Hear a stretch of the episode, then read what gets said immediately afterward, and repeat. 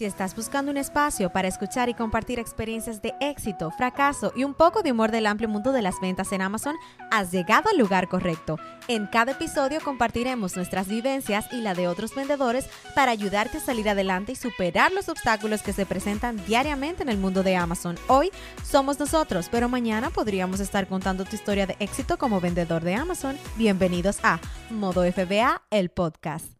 Saludos a todos y bienvenidos una vez más a este tu podcast Modo FBA. En el día de hoy vamos a hablar de cuáles son esas preguntas más frecuentes que a nosotros siempre nos están haciendo. Y conmigo siempre mi esposita Ross. Hola a todos. Entonces Ross, vamos allá, vamos de una. Que a la persona le gusta eso, que nosotros siempre entramos de una vez al contenido. Ross, si una persona está fuera de los Estados Unidos y está en Latinoamérica o en Europa, ¿puede todavía así vender en, en Amazon Estados Unidos? Sí puede hacerlo siempre y cuando esté dentro de los países que están autorizados por Amazon y esto lo pueden verificar en la página web de Amazon. O sea que la respuesta es sencilla, sí se puede. Ahora bien, es un proceso un poquito más difícil en comparación con alguien que viva dentro de los Estados Unidos. ¿Por qué? Porque para enviar los productos van a tener que ayudarse de un prep center. Entonces, Leo, ¿qué es un prep center? Exactamente. Muchas personas cuando le decimos eso siempre están, ok, pero ¿qué es un prep center? Un prep center es, como su nombre lo dice en español, un centro de preparación.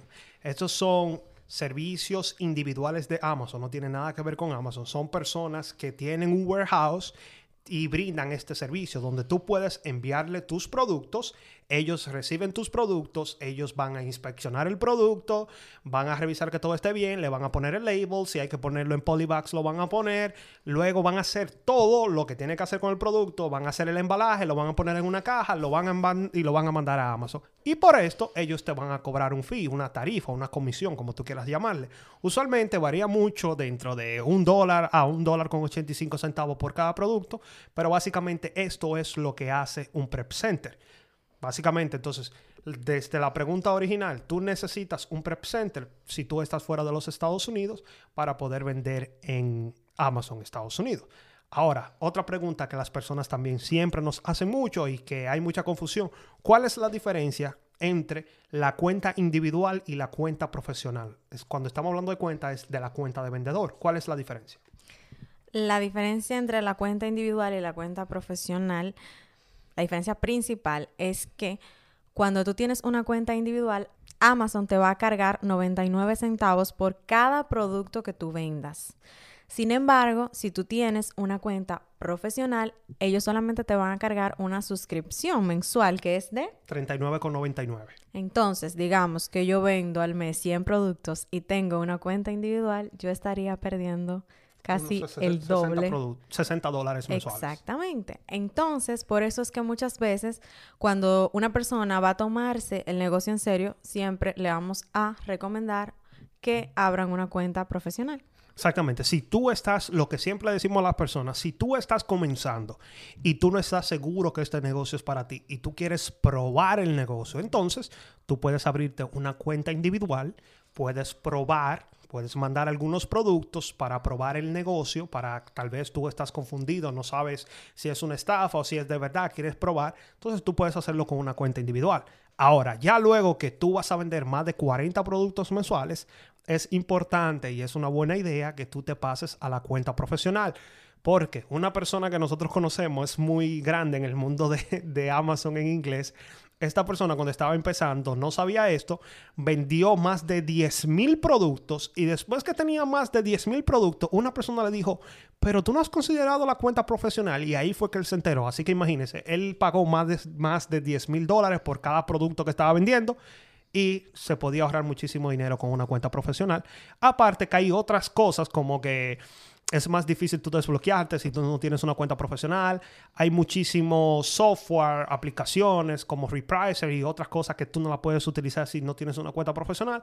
Así que es muy importante que si tú vas a tomar el negocio en serio, te cambies a una cuenta profesional. Ahora bien, muchas personas que están fuera de los Estados Unidos y que también están aquí, se preguntan qué es una LLC y por qué. Bueno, eso lo dijimos en un podcast, por qué recomendamos abrir una LLC.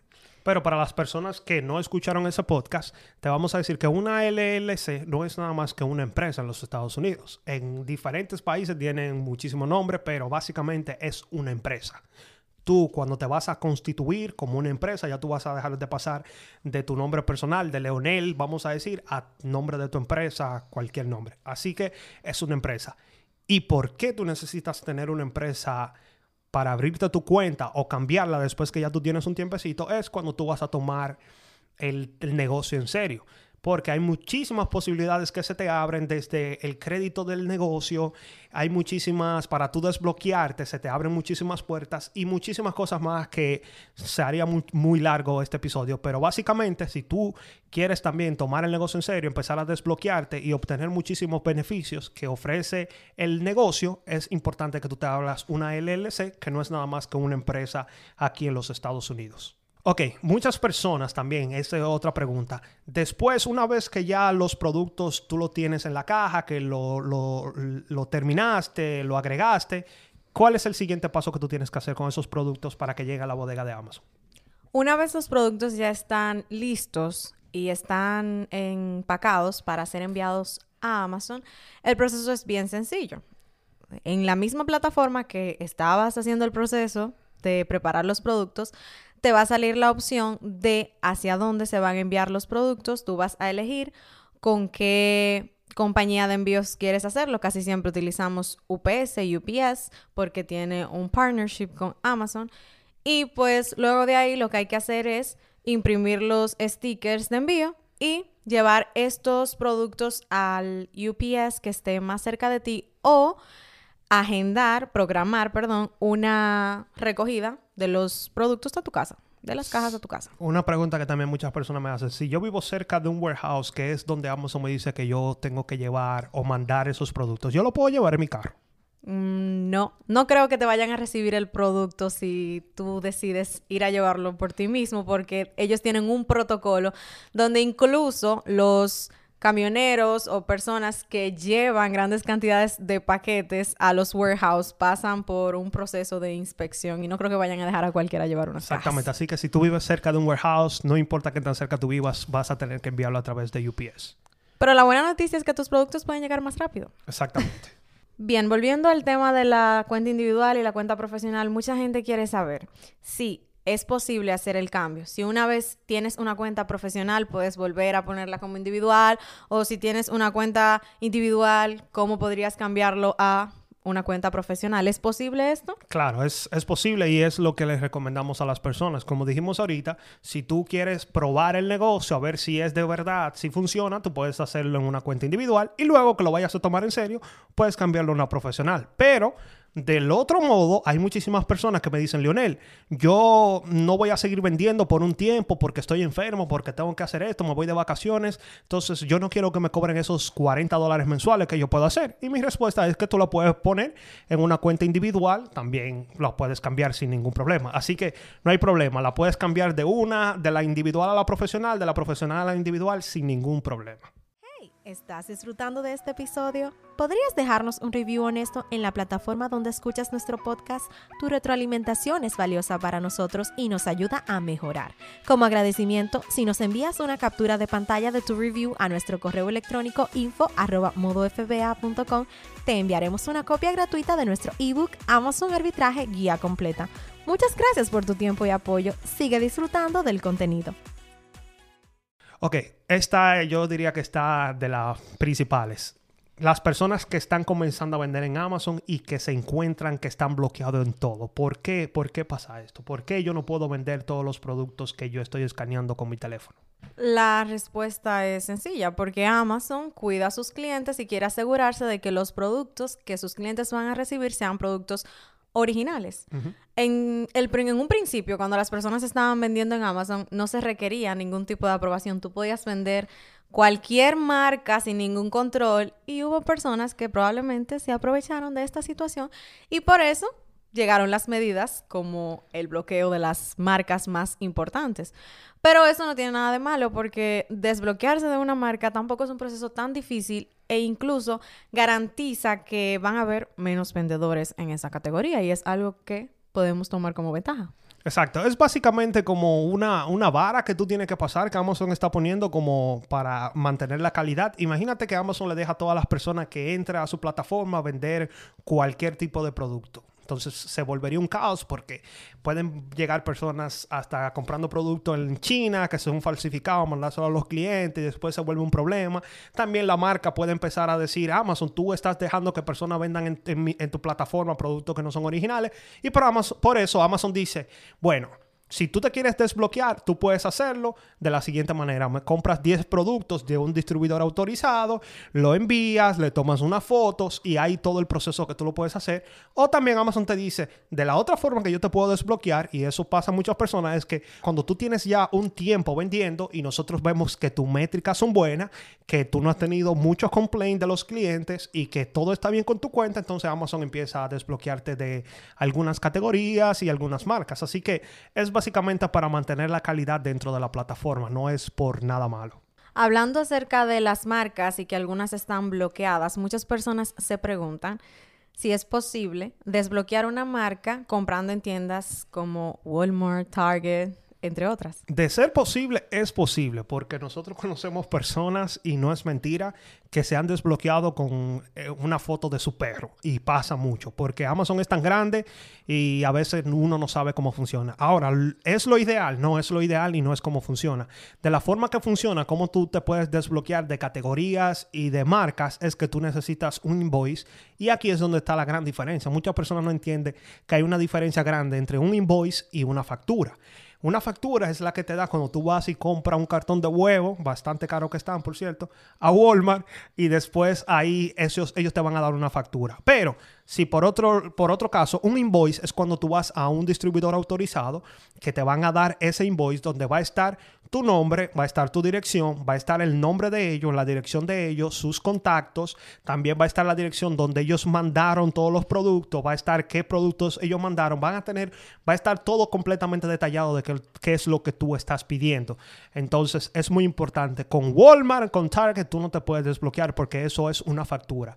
Tú necesitas un invoice y eso usualmente lo dan los distribuidores autorizados. Ok, entonces otra pregunta también, Ross, y en nuestro negocio tú eres la que más maneja esto, es cómo funcionan las devoluciones en Amazon. Muchas personas tienen miedo de que, oh, yo sé que Amazon es muy pro cliente, pero ¿cómo funcionan las devoluciones en Amazon? Bueno, básicamente nosotros como trabajamos con el canal FBA, no nos toca lidiar mucho con los clientes en ese sentido, pero hemos recibido mensajes, hemos recibido mensajes de, oh, este producto me llegó derramado, por ejemplo, y en ese caso nosotros lo que hacemos es que le enviamos un mensaje genérico al cliente diciéndole que entendemos la situación, eh, que esperamos poder solucionar el problema, pero que como el producto era fulfilled by Amazon, ellos tienen que contactarse directamente con el servicio al cliente de Amazon y que ellos probablemente le van a dar su reembolso.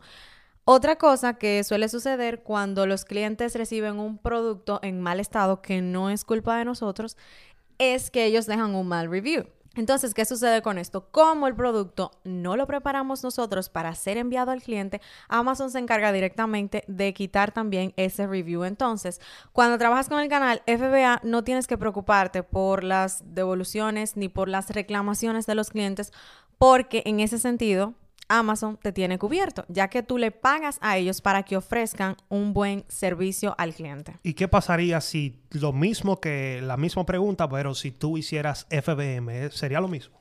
Bueno, no. Si yo hubiese hecho FBM, por ejemplo, si un cliente me dice, el producto me llegó derramado. En ese caso, como yo también quiero seguir las reglas de Amazon, si yo sé o tengo alguna duda de cómo yo empaqué ese producto, probablemente yo le voy a hacer el reembolso al cliente. Si yo sé que era un producto frágil y cuando lo estaba empacando no me sentía muy segura, voy a hacerle el reembolso al cliente. Ahora, si yo veo que el cliente lo que está es tratando de aprovecharse de mí, por ejemplo, me dice que unos pantalones que yo mandé nuevos, sellados y en su polybag, a ellos le llegaron usados, yo sabiendo que tenía la etiqueta y que estaba totalmente nuevo, pues probablemente yo le diga al cliente que lamentablemente no puedo hacerle un reembolso del dinero, que va a tener que enviarme el pantalón para atrás y yo voy a tener que verificar el estado del pantalón antes de proceder al reembolso. Exactamente. Entonces, hablando acerca de los clientes que siempre tienen muchas opiniones en Amazon, cuéntanos, Leo, ¿cómo podemos nosotros manejar las reseñas y opiniones de los clientes? ¿Cómo podemos tener buenas y qué podemos hacer con las malas? Lo primero que tenemos que hacer es tratar de que nosotros empaquemos los productos lo más correcto que nosotros podamos, ya que Amazon en sus políticas dicen que tus productos tienen que estar bien protegidos, que se puedan caer de 10 pies, creo que dicen, o 12 pulgadas, no, no me acuerdo bien, pero tienen que aguantar una caída. Así que lo primordial es tratar de empacar todo, todas tus cosas bien. Pero aparte de eso, ya yo diría que se cree que en Amazon, de cada 100 personas, deja un review en Amazon. Entonces, muchas personas siempre dicen, ¿cómo yo puedo conseguir más review? Tú puedes conseguir más review vendiendo más, porque mientras más tú vendes, más oportunidades tú tienes de que las personas den un review en tu cuenta. Y por otro lado, ya cuando tú tienes opiniones negativas, como, qué sé yo, que las personas dicen, recibí el producto liqueando, como estaba diciendo Ross, o está abusado, o cualquier cosa, usualmente, si Amazon no lo elimina automáticamente, nosotros podemos ir y eliminar ese comentario negativo, porque como Amazon era el encargado de hacer todo el todo el proceso del envío al cliente, Amazon se hace responsable y así podemos quitar esa calificación negativa de nuestra cuenta. Ahora bien, quitamos la calificación negativa, sin embargo, siempre sale tachado el comentario del cliente y debajo sale un comentario que dice, este item o este producto fue fulfilled by Amazon y Amazon se hace responsable de todo el proceso de envío y cualquier inconveniente que suceda con esto. No podemos em, sentirnos mal o ponernos tristes porque salga este tipo de comentario, porque al final, para que una persona lo vea, tendría que entrar directamente a nuestra tienda y con esa garantía que sale debajo de Amazon, creo que cualquier comprador se sentiría seguro de seguir comprándote. Una manera también de eliminar este tipo de comentarios o de evitar que sucedan es filtrar muy bien qué productos uno va a vender. Porque si tú sabes que hay productos que son muy frágiles y tú no tienes el tiempo de ponerte a envolverlos en bubble wrap o no tienes la paciencia de hacerlo, pues mejor no, lo vendas. Porque probablemente va a pasar. De 10 que tú vendas, puede que uno se rompa. Entonces, si tú no quieres tener este tipo de comentarios, filtra bien los productos que vas a vender para que así no suceda.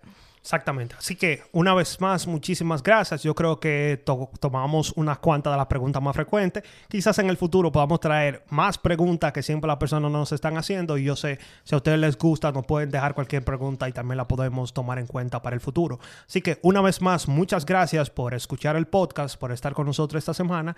Y la semana que viene te vamos a hablar de por qué la gran mayoría de personas fracasan en el negocio de Amazon. Así que es muy importante. Si tú no quieres ser de esas personas, que fracasan en Amazon, es muy importante que la semana que viene tú escuches nuestro podcast. Así que sin más, muchas gracias una vez más por escuchar nuestro podcast, ver el video y nos vemos en una próxima. Bye.